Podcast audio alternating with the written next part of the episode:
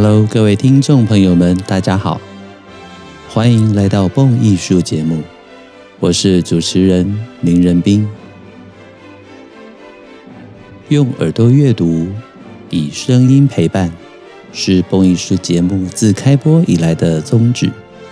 功课我来做，音乐您来听，更是蹦艺术节目制作的坚持。感谢许多的听众朋友们、蹦友们长期对于蹦艺术节目的支持，以及各式各样的心得回馈。如果您想支持赞助蹦艺术，欢迎点一下节目说明栏的赞助连结，让蹦艺术的团队能够拥有更稳定的经费，制播独家精致的音乐节目与大家分享。如果您想邀约蹦艺术为您进行专题演讲，或者设计您专属的音乐讲座主题，也非常欢迎来信与我讨论。让我们一起共创精彩的音乐节目，也让更多的朋友们能够爱上古典音乐。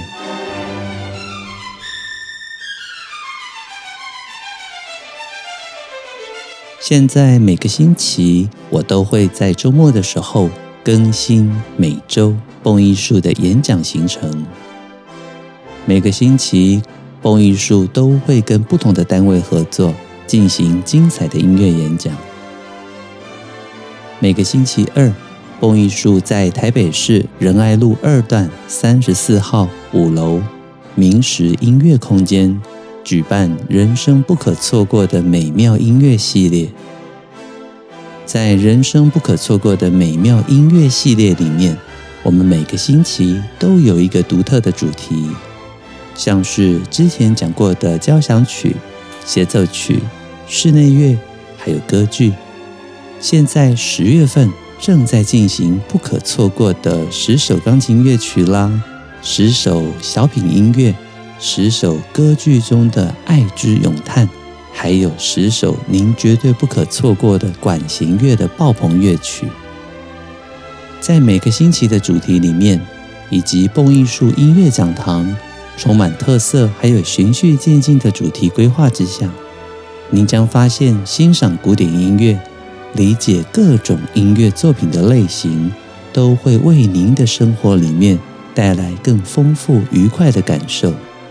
您所需要做的，就是悄悄地埋下这快乐的音乐种子，坐进讲堂里面，好好欣赏我为您带来每一场知识跟含金量满满的专属演讲。每个星期四的下午两点到四点，蹦艺术也跟大人社团合作。十月份我们正在进行。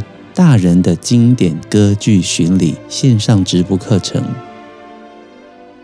前几周从威尔第的《Don Carlo》唐卡洛到《Otello》奥泰罗以及《Rigoletto》弄臣，即将在这个星期五，我们要演讲意大利的美声三杰之一 Donizetti 董尼采蒂他的经典歌剧《拉美莫尔的露琪亚》。您还记得多年前的经典电影《第五元素》吗？电影里面有一个蓝色的女外星人，她以动人的歌声唱出了美声咏叹，就是出自这部歌剧作品《拉美莫尔的露琪亚》。Donizetti，他以史实小说《拉美莫尔的新娘》为蓝本所写作出的三幕歌剧。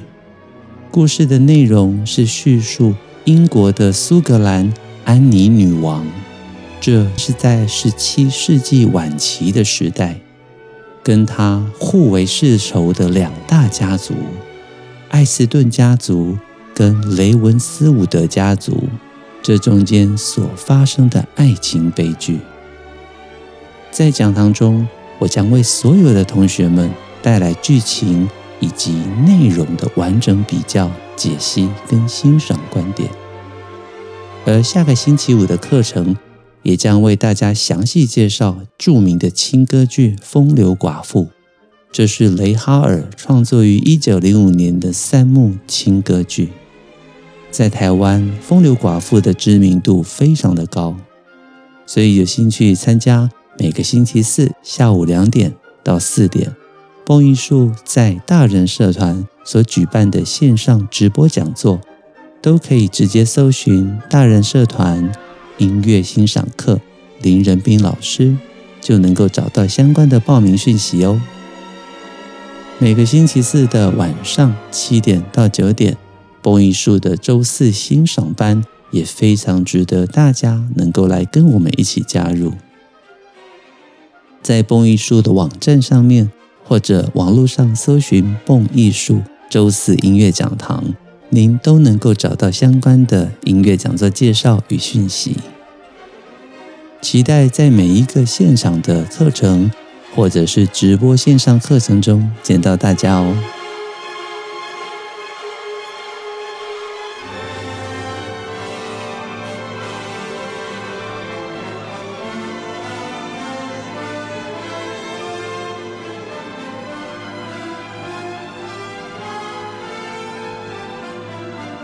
陆陆续续，我们用了八集的篇幅介绍作曲家华格纳。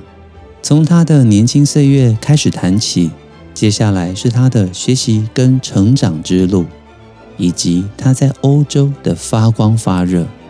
然后我们花了整整四集的节目，介绍华格纳最知名的乐剧《music Drama》，他的指环四部曲、指环四连剧，从序夜莱茵的黄金到女武神齐格菲。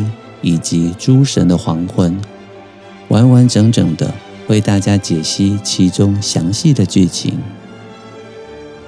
尼贝龙根的指环结构庞大，气势雄浑，在世界的歌剧史上尤其占有极其重要的地位。整部乐剧以史诗般的结构，表现出人类的斗争与阴谋。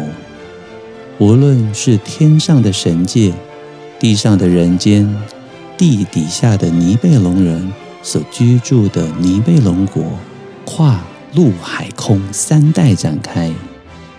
最后面诸神的黄昏来临，天空瓦哈拉城烧毁，地表上的莱茵河泛滥，一切就在混乱中达到极致。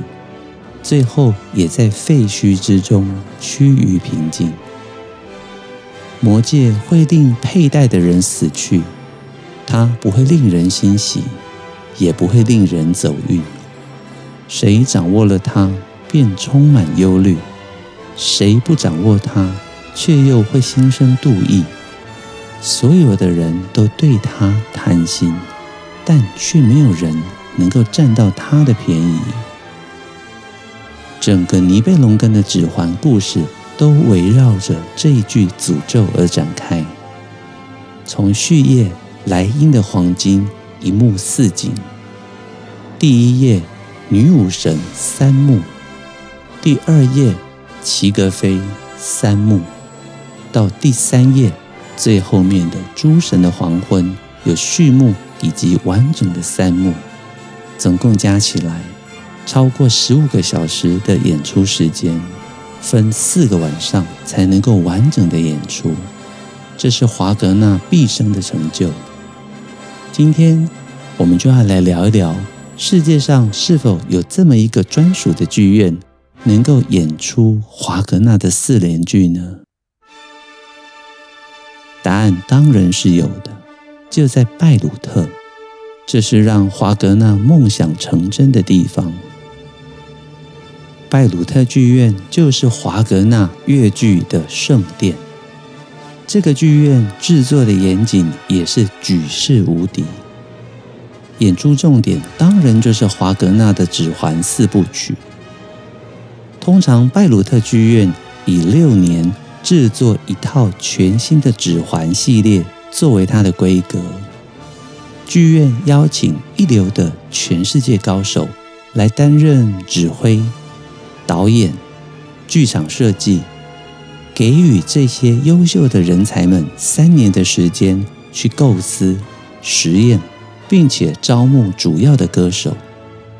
而且最大的特色是，在首演的前九个月，所有的人员就可以进驻剧院进行技术排练，然后再给三个月完整的时间，演出团队可以邀齐歌手、乐团、合唱团跟所有的技术人员进行排练，以及所有舞台上需要准备的一切事物。这一段极其充裕的筹备以及排练的时间，是其他全世界的歌剧院完全无法提供的。各位如果熟悉许多的剧院运作规则，就会知道，其实戏嘛，就是一档一档的走下去，所以绝对不可能有任何一部戏可以有这种前三年的规划，前半年的准备期。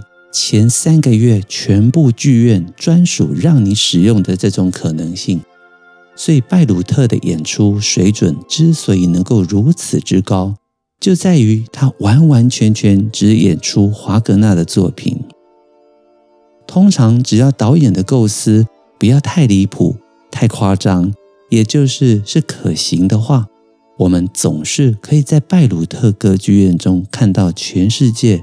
最高水准的华格纳乐剧演出，在拜鲁特节庆剧场能够演出的最好的制度，就是他的每一部新的制作都能够连续演出五年，每一年演出单位都能够根据之前的演出经验，不断的改良先前的缺点，不断的精进，改善不足之处。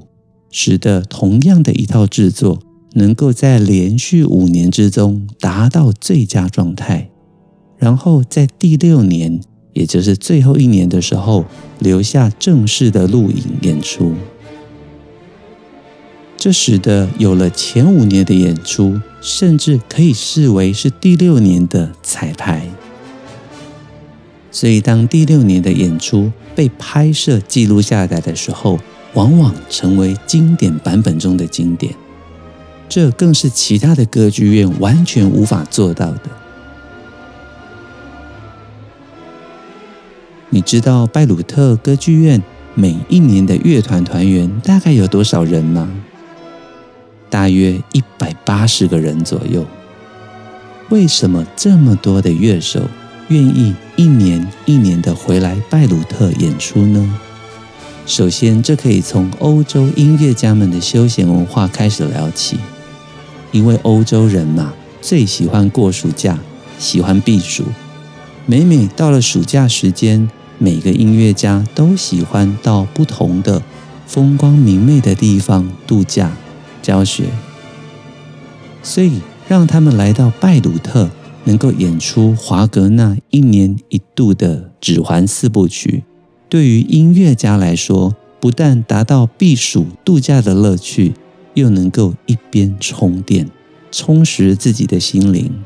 这对于每一个乐手来讲，都是求之不得、最爱的事情。其实附带提一下，大部分华格纳的乐团最大最大量，大概需要一百二十几个乐手。那为什么仍然招募到一百八十位乐手呢？这跟刚刚我提过，四部曲演出完毕，总共需要四个晚上，超过十五个小时。这中间有许多的乐手会吹到非常的疲乏，尤其以铜管乐的乐手来说，是非常艰巨的挑战。再加上有一些场景，有些乐手不待在乐池之中，他可能待在布景之后。作为背景音乐演奏，所以在这样子的两方考量之下，乐手当然是多多益善。而关于合唱团队，拜鲁特音乐节也是举世无匹的。这合唱团队中许多的成员本身就是一流的独唱家，他们同样为了暑假之间要过过度假的瘾，还有喜欢充电。甘心的来到拜鲁特，甚至唱合唱团也开心。所以这一百多人的合唱团里面，为什么水准能够达到如此之高？同样的，也是因为音乐节本身的盛名，让音乐家们趋之若鹜，甘于来到拜鲁特贡献一己之力。所以，拜鲁特这当今结合了一流的指挥、一流的导演、一流的歌手、乐手，还有合唱团员们的音乐节。虽然他的报酬不太高，投入剧场的时间也非常的长，但是仍然能够吸引着全世界许多顶级一流的音乐家们前来共襄盛举。是他吸引人最大的地方，而这一切受惠最深的，当然就是所有的现场听众朋友们了。接着，我们来聊一聊华格纳当时是怎么样选择拜鲁特来作为他的越剧演出的永恒之地呢？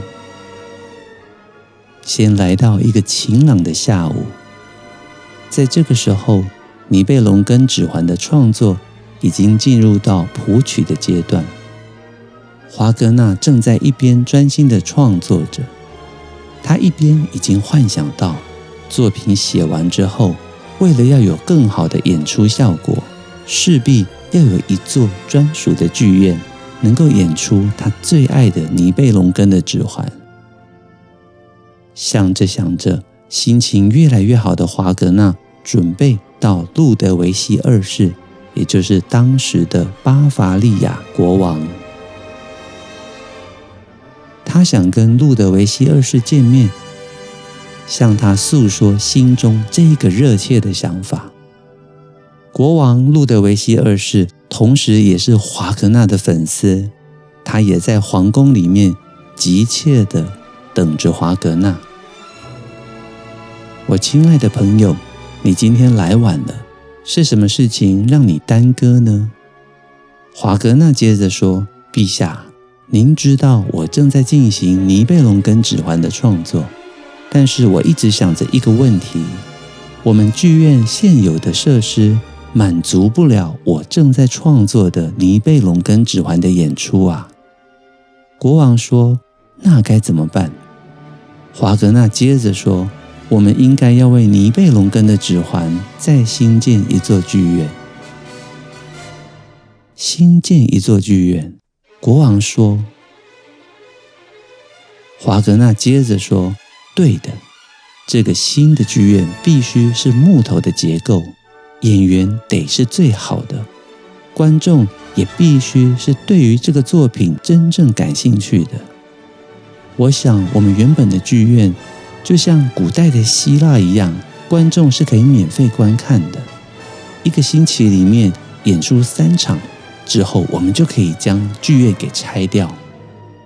哇，这果然是华格纳啊，非常的奢华。演完之后还想将剧院给拆掉啊？没有想到路德维希真的很认真，边听边点头。华格纳继续说。我现在又有了新的想法。国王说：“嗯，是什么想法呢？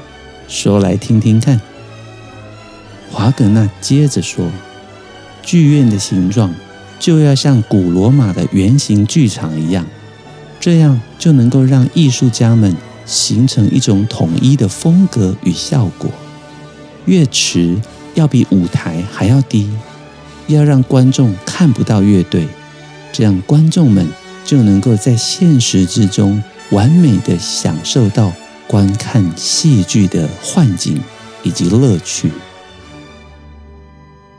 国王路德维希非常兴奋地回答说：“太好了，我的朋友，让剧院扮演更重要的角色，它要成为文化的中心，而不是只供所有人消遣娱乐的地方。”我们的想法是一致的。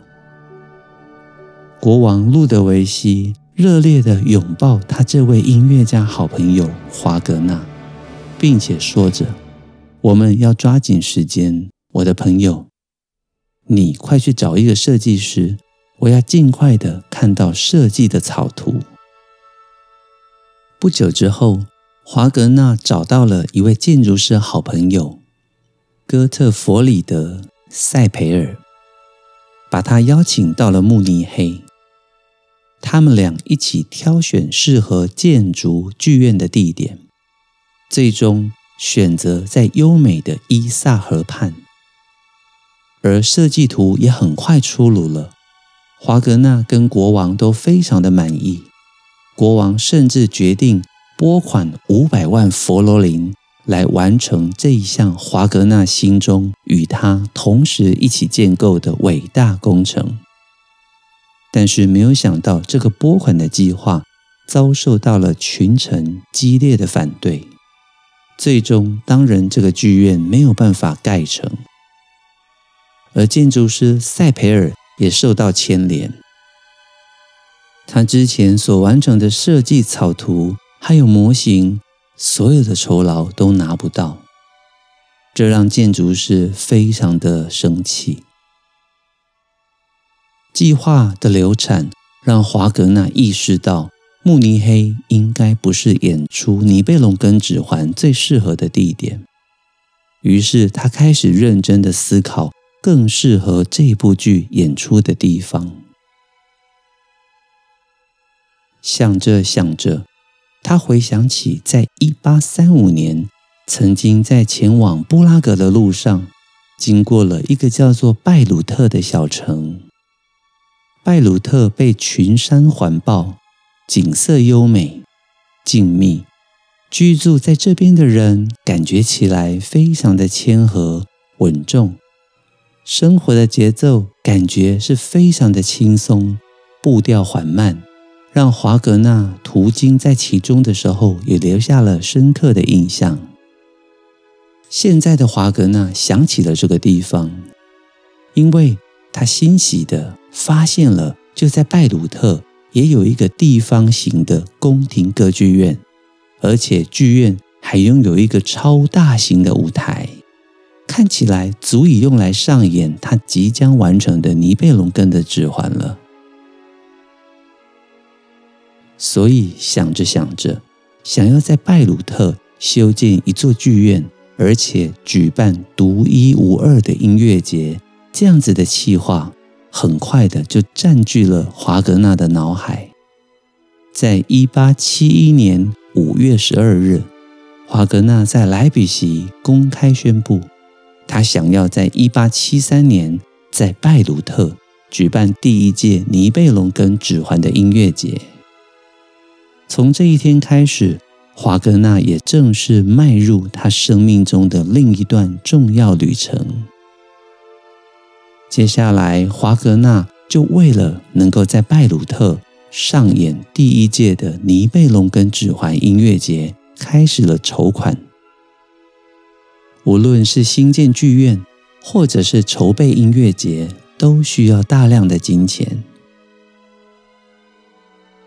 聪明的华格纳还找了经纪人，他们发行了赞助卡，每一张三百塔勒是当时的币值，总共发行了一千张。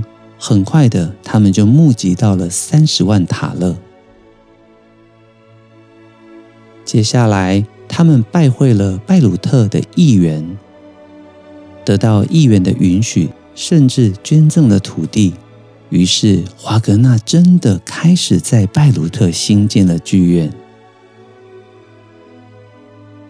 他们组织了由银行家、市长、律师们所组成的音乐节委员会。一八七二年五月二十二号。是华格纳五十九岁的生日，也是拜鲁特节庆剧院奠基的日子。这一天，拜鲁特下起了倾盆大雨，泥土所铺成的道路显得泥泞不堪。但是城里面的居民们冒着大雨，踩着深及脚踝的烂泥巴，来到了能够眺望拜鲁特全城的绿丘。观看着音乐节的奠基典礼，连国王路德维希也发来了一封贺电，里面写着：“今天我与你在精神上的结合更较以往来得紧密。”早上十一点，奠基典礼开始了。拜鲁特绿丘这边现场礼炮齐鸣，彩旗飘扬。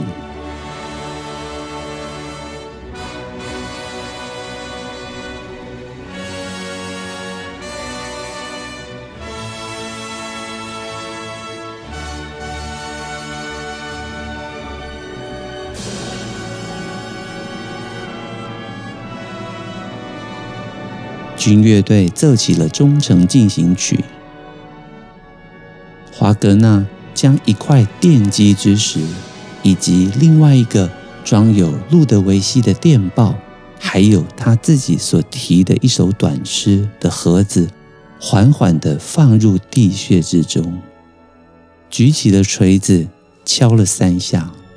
华格纳诵祷祝词：“祝福你，我的基石。”愿你持久，愿你牢固。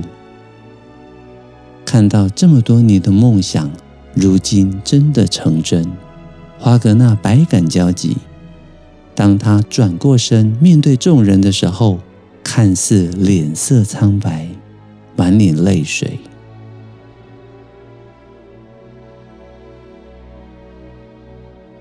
在这飘着雨的一天中。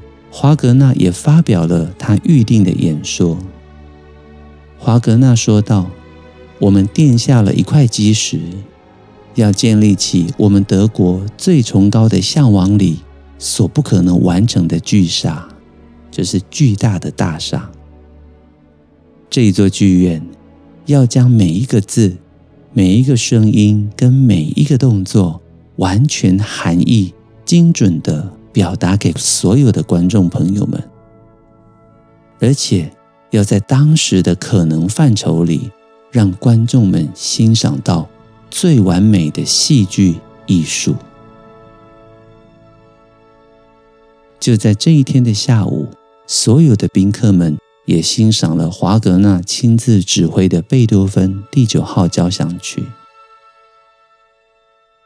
从此过后。拜鲁特音乐节总是固定的上演华格纳的四连剧，以及他其他的乐剧作品，当然也包括了偶尔会上演的贝多芬第九号交响曲。从动土开始，再经过四年之后，一八七六年，最为激动人心的时刻终于来临了。